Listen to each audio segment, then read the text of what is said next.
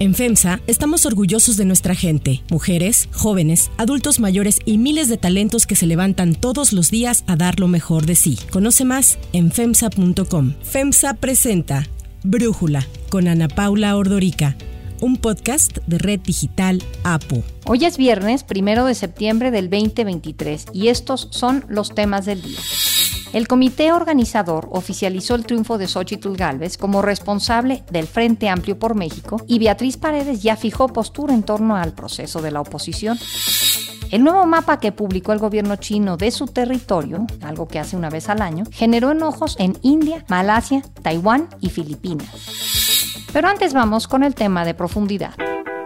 Es la primera vez en casi 40 años que la pobreza en México disminuye y que los ingresos de los hogares se han visto incrementados. Esta noticia es de gran relevancia para las y los mexicanos pues mientras muchos países aumentaron la pobreza durante la pandemia por COVID-19, en México avanzamos porque desde el Senado de la República cumplimos el compromiso de convertir los programas en derechos sociales y a hacer realidad la máxima del presidente Andrés Manuel López Obrador por el bien de todos primero los pobres. Durante el segundo trimestre del año, la pobreza laboral en México registró un ligero aumento trimestral al pasar del 37.7 al 37.8% de la población, o sea, apenas un punto 1%. Sin embargo, si comparamos con el mismo periodo, pero del 2022, la pobreza laboral en México se redujo un punto 5%. Así lo informó el Coneval. Estas cifras para el periodo abril a junio nos enseñan que la pobreza laboral aumentó y ya son 48.8 millones de mexicanos en esta condición. Pero ¿qué es pobreza laboral? Es cuando el ingreso laboral de un hogar no es suficiente para alimentar a todos sus integrantes. Los hogares que se encuentran en pobreza laboral pueden pueden lograr alimentarse a partir de ingresos no laborales como remesas, transferencias o accesos a programas sociales. Es por esto que aunque sigue siendo alta la pobreza, el hecho de que crezca muy poco lo celebra el presidente como un logro de su gobierno. No hay nada que compense o que se equipare con la satisfacción que produce, la dicha que produce ayudar a la gente humilde, a la gente pobre. Ni todo el oro del mundo eso. Pero además, ayudando a los pobres va uno a la segura. Al cierre del año 2020, un 46% de la población estaba en pobreza laboral. Este fue su punto más alto desde que se ha tenido registro. Y se dice que es por el impacto de la pandemia de COVID-19 y el cierre de las actividades económicas. Desde esa fecha se había mantenido una reducción constante y paulatina, aunque sin poder llegar al mínimo del 36.6 que se tenía antes del COVID. A nivel estatal, los estados que registran el mayor incremento de pobreza laboral en comparación con el primer trimestre del año fueron Hidalgo, Veracruz y Aguascalientes. Y en sentido contrario, los que mayor reducción de pobreza tuvieron fueron Chihuahua, Tlaxcala y Durango. Según el Coneval, el mayor aumento de este indicador entre abril y junio de este año se registró en el ámbito rural, mientras que en el sector urbano la pobreza laboral se redujo marginalmente, nada más pasó del 34 al 33.9%. El estancamiento de la pobreza laboral queda muy evidente si vemos que el poder adquisitivo del ingreso laboral per cápita aumentó solo un 0.6% en el periodo reportado. Esto implica un incremento de 17 pesos con 53 centavos. Un análisis que hizo México Cómo Vamos señala que la pobreza laboral continúa afectando desproporcionadamente a las mujeres en todo el país. A nivel general, por cada 100 hombres en precariedad por ingresos por el trabajo, hay 111 mujeres en esa misma situación. También hay una diferencia muy grande entre quienes trabajan en la formalidad versus los que están en la informalidad. La población ocupada formal tuvo en el segundo trimestre del 2023 un ingreso laboral mensual de 9.720 pesos. Los informales tuvieron 4.784 pesos, es decir, la mitad que los formales. Ante estos datos, expertos, partidos de oposición e integrantes de la sociedad civil señalan que es urgente que se emitan estrategias y políticas públicas más efectivas que ayuden a las y los mexicanos a tener una mejor calidad de vida. El análisis. Para entender todos estos números, le agradezco a Sofía Ramírez, economista, directora general de México, cómo vamos a platicar con nosotros. Sofía, a ver, yo vi a gente cuando se dio a conocer este dato, celebrar, ay, tenemos menos pobreza laboral y vi a otros decir, esto es tremendo, hay demasiada pobreza laboral. ¿Quiénes están bien, quiénes están mal? Pues mira, depende si ves el vaso medio lleno o medio vacío. Ana Paula, yo te preguntaría, si tú vives en un hogar donde pues no alcanza para comprar comida para todo el mundo, pues ciertamente no te va a parecer que hay matices. Entonces, desde el escritorio siempre nos va a parecer, pues qué bueno, qué bueno que hay menos pobreza, pero como tú bien referías, las cifras son altísimas. Hay casi 49 millones de mexicanas y mexicanos. Por favor, pensemos, 49 millones de mexicanas y mexicanos que dicen que no les alcanza para comprar comida suficiente para todos los integrantes del hogar con el ingreso de su trabajo. Entonces yo me pregunto si cuando celebramos una bajísima tasa de desocupación como hubo en el segundo trimestre de este año, del 2.8%, ciertamente histórica y remontando un poquito en el mes de julio, pero con esa tasa de desocupación tú dirías, muy bien, todo el mundo tiene un empleo. Imagina tener un empleo donde no alcanza para comprar lo más básico, entre otras cosas, comida. Incluso si estamos hablando que hay un subreporte de los ingresos, que lo hay, todos sabemos que es muy incómodo cuando alguien te pregunta cuánto ganas y es difícil que a veces incluso confíes en un encuestador o una encuestadora para responder con exactitud, pero por eso el INEGI tiene métodos donde si tú no quieres responder cuánto ganas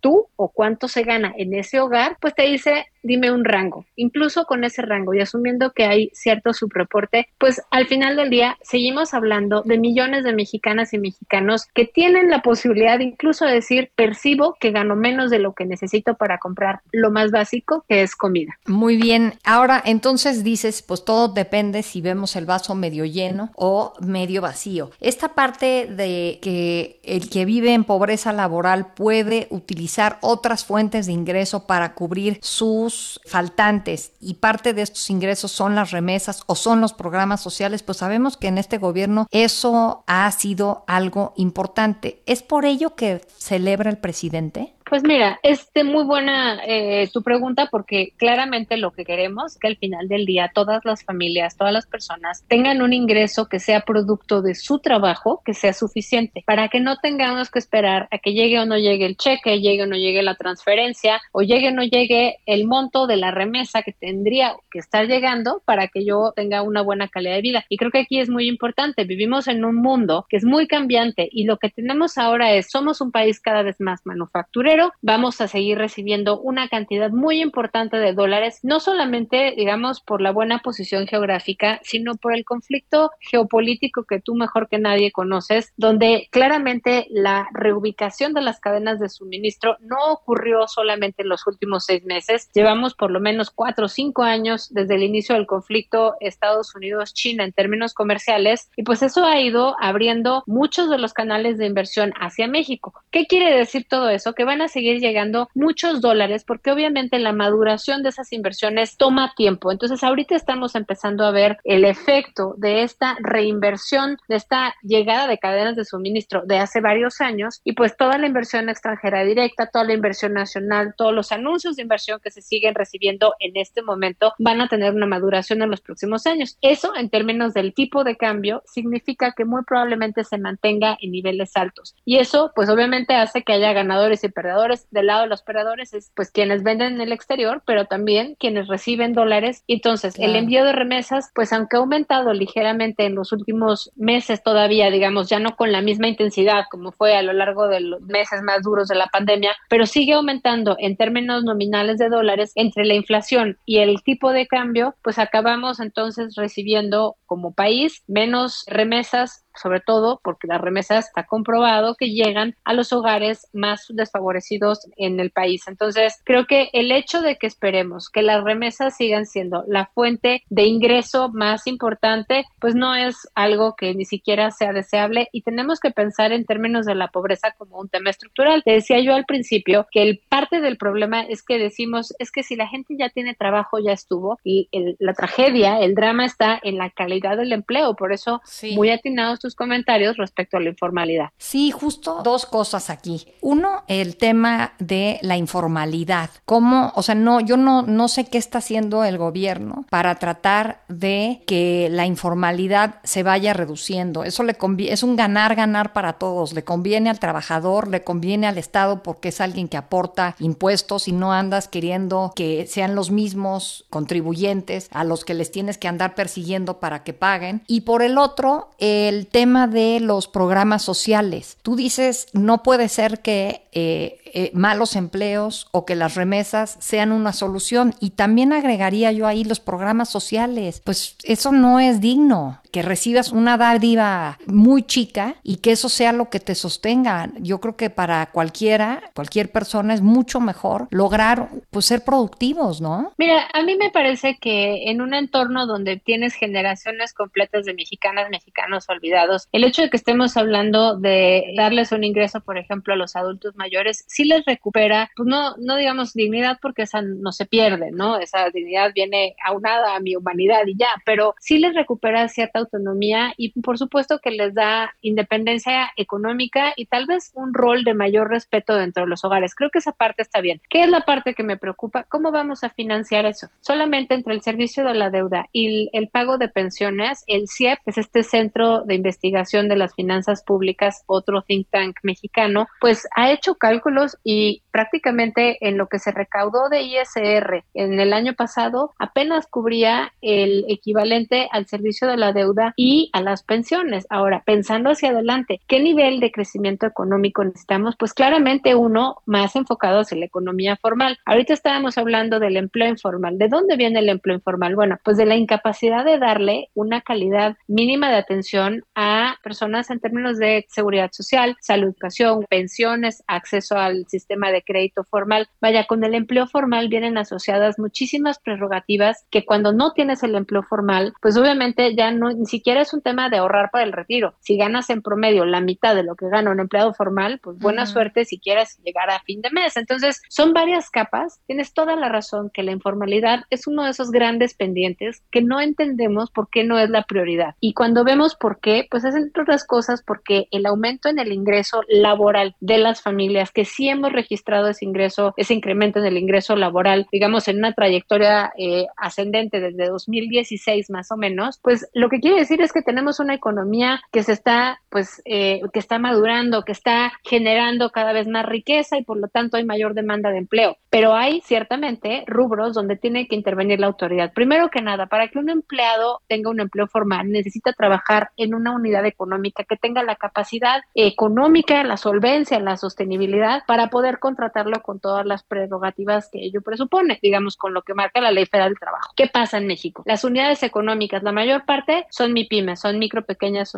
o medianas empresas. Las microempresas casi siempre son unipersonales o de dos personas, de familiares, no se contrata, posiblemente no se paga y tampoco tienen capacidad de crecimiento porque no tienen acceso al crédito, tampoco tienen necesariamente muchas herramientas que les permitan, digamos, acceder a esquemas para crecer dentro de de, eh, digamos, créditos fiscales o mejores condiciones o exención del pago de las cuotas del IMSS, porque ese tipo de cosas no se están orquestando de manera correcta desde el Estado mexicano. Hay un tercer elemento, Ana Paula, que creo que es muy, muy importante, que es la inseguridad. Si vivimos en un entorno de extorsión, a las primeras unidades económicas que van a extorsionar son aquellas que están en la inmediatez de la banqueta. Entonces, yo no voy a poder crecer mi peluquería más allá de la sala de mi casa si no tengo la seguridad de que dejo entrar a cualquiera y no me van a venir a cobrar derecho de piso. No se diga a decir dónde está el extintor, entonces voy a tener las obligaciones propias que marca la ley más la inseguridad. Si eso lo llevamos al tamaño económico que tiene México ahorita, vemos que el 95% de las unidades económicas son MIPIMES y de esas MIPIMES, pues muchas no pueden crecer, entre otras cosas, porque si crecen se vuelven visibles a la extorsión, al narcotráfico, al derecho de piso, a eh, un montón de violencias que el Estado no está controlando y por lo tanto está en una falta. Entonces, la suma de la falta de orden, de registro, de un Estado más sólido que pueda ir y verificar que los empleados de una papelería estén registrados ante el IMSS, que no haya orquestamiento al momento de ofrecer facilidades para hacer un negocio formal, más la inseguridad, la falta del Estado de Derecho y sobre todo la extorsión, pues acabamos en esta pésima mezcla de situaciones y, y de falta de acción del gobierno que confluyen en una economía informal que derivan, entre otras cosas, en empleo informal y por lo tanto en un empuje simplemente de la economía que demanda más trabajo y pues entonces que suben los salarios, pero es inercial y no hay ningún tipo de intervención. Una solución que da Santiago Levy a todo esto es justamente desvincular el acceso a los servicios de salud, de seguridad social, de ahorro para el retiro, etcétera, del estatus laboral, pero eso cuesta dinero y tendríamos que estar haciendo una revisión a fondo de las finanzas públicas para poder estar teniendo esa conversación. Hoy día no alcanza. Entonces, ¿qué tenemos que hacer? Pues primero que nada, exigir que no esté el empleo formal o los, las unidades económicas formales subsidiando a todos aquellos que no pueden pagar la seguridad social o no quieren pagar la seguridad social, pues entre otras cosas porque no se les está dando las facilidades para hacerlo. Entonces, el tener dos esquemas paralelos de seguridad social, si funcionaran ambos, sería un second best, digamos, sería la segunda mejor opción. Pero hoy día ni siquiera tenemos dinero para financiar un buen seguro popular o ahora Insabi, IMSS, eh, Salud, Bienestar y por lo tanto, pues simplemente seguimos gastando dinero en estos dos sistemas paralelos y no estamos generando una mayor equidad ni una mayor calidad de vida para todas las familias. Cierro con este dato, Ana Paula. Creo que es muy importante que recordemos que entre las cosas que nos enseñó eh, los datos del ENIG de pobreza, de carencias y demás, está el, la falta de acceso a los servicios de salud. Tú sabes que hoy día pues sigue aumentando el gasto bolsillo desde antes de la pandemia, lo cual era, bueno, pues más o menos razonable. En la pandemia sube el gasto que tengo que hacer yo desde bolsillo porque el sistema de salud estaba saturado. Sin embargo, termina la pandemia y llegamos a esta ruta donde veníamos, donde los servicios de salud siguen cayendo. El punto de comparación es hoy en día tenemos por lo menos alrededor de 32 millones de personas más sin acceso a servicios de salud respecto a la última medición antes de la pandemia, digamos en 2018. Entonces, creo que ese son el tipo de datos que tenemos que voltear a ver justamente cuando decimos, pues no es que me caiga bien o mal el gobernante, es que estamos haciendo un mal trabajo en términos de la gestión de los recursos públicos que son para todos y que al final nos dejan en una peor situación de pobreza, de precariedad y sobre todo estamos empeñando el futuro de México porque los costos de servicios de salud ahorita no los notamos tanto, pero somos una población que envejece y todos vamos a necesitar en algún momento una hospitalización que no vamos a poder pagar simplemente del gasto de bolsillo. Sofía Ramírez, muchísimas gracias por este análisis y por platicar con nosotros. Te mando un abrazo, gracias a ti. Si te gusta escuchar Brújula, te invitamos a que te suscribas en tu aplicación favorita o que descargues la aplicación Digital. Es totalmente gratis y si te suscribes será más fácil para ti escucharnos. Además, nos puedes dejar un comentario o calificar el podcast para que sigamos creciendo y mejorando para ti. Hay otras noticias para tomar en cuenta. 1. Finaliza proceso. El comité organizador del Frente Amplio por México oficializó el triunfo de Xochitl Gálvez. Así ella va a ser la candidata presidencial del bloque opositor para las elecciones del 2024. Esto fue lo que dijo Arturo Sánchez al dar el anuncio. Hoy estamos concluyendo una serie de etapas que después de apenas 63 días logramos construir día a día, acuerdo tras acuerdo, reunión tras reunión, muchos diálogos, mucho intercambio. Después de todos los acuerdos tomados, hoy sabemos que la senadora Xochitl Galvez Ruiz encabezará la conducción del Frente Amplio por México. Con la confirmación de Xochitl como vencedora, el comité puso fin al proceso que inició en junio pasado y que arrancó con más de 30 aspirantes, que bueno, así como iban avanzando las etapas, se redujo primero a 13, luego a 2, la senadora del PAN y Beatriz Paredes. Aunque ya se preveía, Marco Baños, integrante del comité organizador, confirmó que ante las condiciones actuales, la consulta que estaba programada para el domingo 3 de septiembre ya no se va a llevar a cabo. Hemos recibido un documento suscrito por los partidos políticos que nos han pedido analizar como comité organizador la posibilidad de la cancelación de la jornada prevista para el día 3 de septiembre. El comité ha determinado y acordado de manera expresa con todas las formalidades jurídicas correspondientes, que la jornada no se va a celebrar el día 3 de septiembre. Pero quiero decir una cosa con absoluta nitidez. No fueron problemas logísticos los que definieron que la jornada no se pueda llevar a cabo. Son otro tipo de circunstancias que hemos explicado también con absoluta transparencia. Y mientras el comité organizador oficializó esta conclusión del proceso, Xochitl Gálvez visitó la sede nacional del PRI y se encontró ahí con Beatriz Paredes. Xochitl compartió una foto del encuentro acompañada del mensaje: En el Frente Amplio por México nos mantenemos unidas y unidos y vamos a ganar. En tanto, Beatriz Paredes compartió en redes sociales un video después de esta reunión con Gálvez en el que estuvieron los dirigentes de los tres partidos, además de otras figuras como Santiago Krill. La priista reconoció públicamente que el proceso del frente no le era favorable, además de señalar las decisiones que en la cúpula del PRI se tomaron. En las encuestas oficiales no salía arriba, por un margen significativo. Ello y las decisiones del Comité Nacional del partido en el que milito me llevan a reconocer que el proceso no me es favorable, así es la democracia, se gana o se pierde. Expresó su respeto y reconocimiento a Xochitl Galvez, así como los gestos que la panista tuvo hacia ella. Y es que ayer, en distintos eventos, la ahora candidata del Frente Amplio por México dijo que nunca apoyó la idea de que a la priista se le bajara de la contienda a la mala. A mí no me gustaba esta idea de que a Beatriz la estaban bajando a la mala. No, una mujer jamás va a agredir a otra mujer y yo no iba a aceptar un tema en lo que se diera una cosa en la que yo no estuviera de acuerdo. Ella toma la decisión cuando conoce las encuestas. Pero hasta antes de eso, ella decidía ir a la contienda el domingo y aquí está de testigo Santiago. Yo le dije al presidente Marco Cortés y al presidente Alito, yo no voy a tomar una postura si Beatriz no ha tomado una decisión. Hay que aprender que las mujeres hacemos política de otra manera. Las mujeres nos respetamos entre nosotros. 2. Territorio en disputa.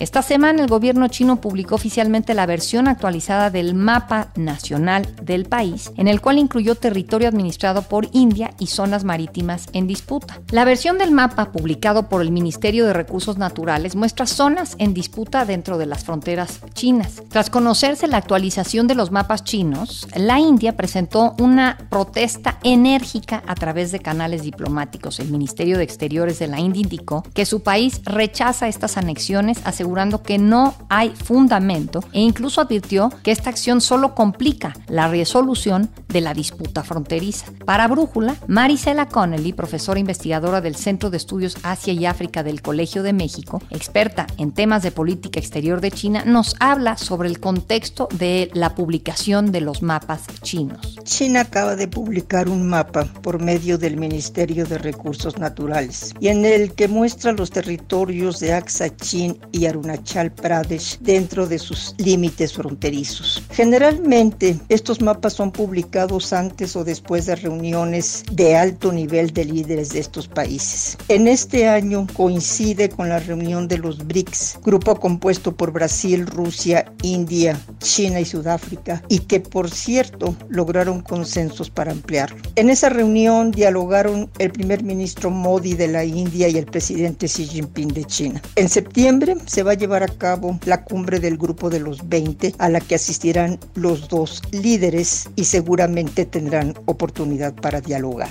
Malasia, Taiwán y Filipinas se sumaron a las protestas contra este nuevo mapa chino porque dijeron que además de incluir territorio indio, anexiona zonas en el mar de China Meridional que ellos reclaman. Marisela Connelly habla sobre esta disputa y la estrategia que usa China con la publicación de los mapas. La publicación de mapas es una forma de reforzar sus reclamos históricos de soberanía sobre sus territorios. Y también es una forma de fortalecer la educación patriótica y el nacionalismo entre la población china. Los vecinos de China saben la importancia que ha adquirido el país en las últimas décadas, su posición como potencia regional y actor internacional y por supuesto su desarrollo económico y militar. Por ello, siempre están alertas a los movimientos estratégicos chinos en la región y a las señales que mandan con la publicación de este mapa del territorio chino en el que incluye territorios en disputa. La fórmula que sigue China es reafirmar la soberanía para obtener la soberanía.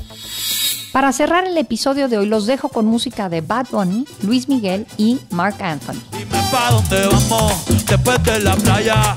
Si no secamos, yo traigo la toalla. De acuerdo con datos registrados desde la década de 1980 por Billboard Box Score, Bad Bunny, Luis Miguel y Mark Anthony son los tres artistas latinos más taquilleros de todos los tiempos. Bad Bunny ocupa el primer puesto de la lista de 20 artistas tras haber recaudado en 170 conciertos más de 508 millones de dólares con una asistencia total a sus shows de 3.3 millones de espectadores. El segundo lugar lo ocupa Luis Miguel, quien en un total de 567 conciertos ha recaudado 319 millones de dólares y ha reunido a 4.3 millones de personas en sus shows.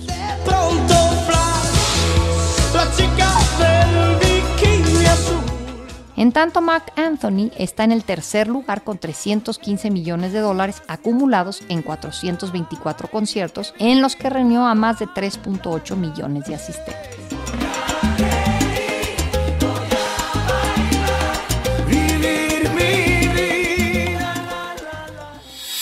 Yo soy Ana Paula Ordorica. Brújula es una producción de Red Digital APO. En la redacción, Ariadna Villalobos. En la coordinación y redacción, Christopher Chimán. Y en la edición, Cristian Soriano. Los esperamos el lunes con la información más importante del día. Que pasen un muy buen fin de semana. Oxo, Farmacias ISA, Cruz Verde, Oxo Gas, Coca-Cola FEMSA, Invera, Torrey y PTM son algunas de las muchas empresas que crean más de 245 mil empleos tan solo en México y generan valor como parte de FEMSA. FEMSA presentó Brújula con Ana Paula Ordorica, un podcast de Red Digital APO.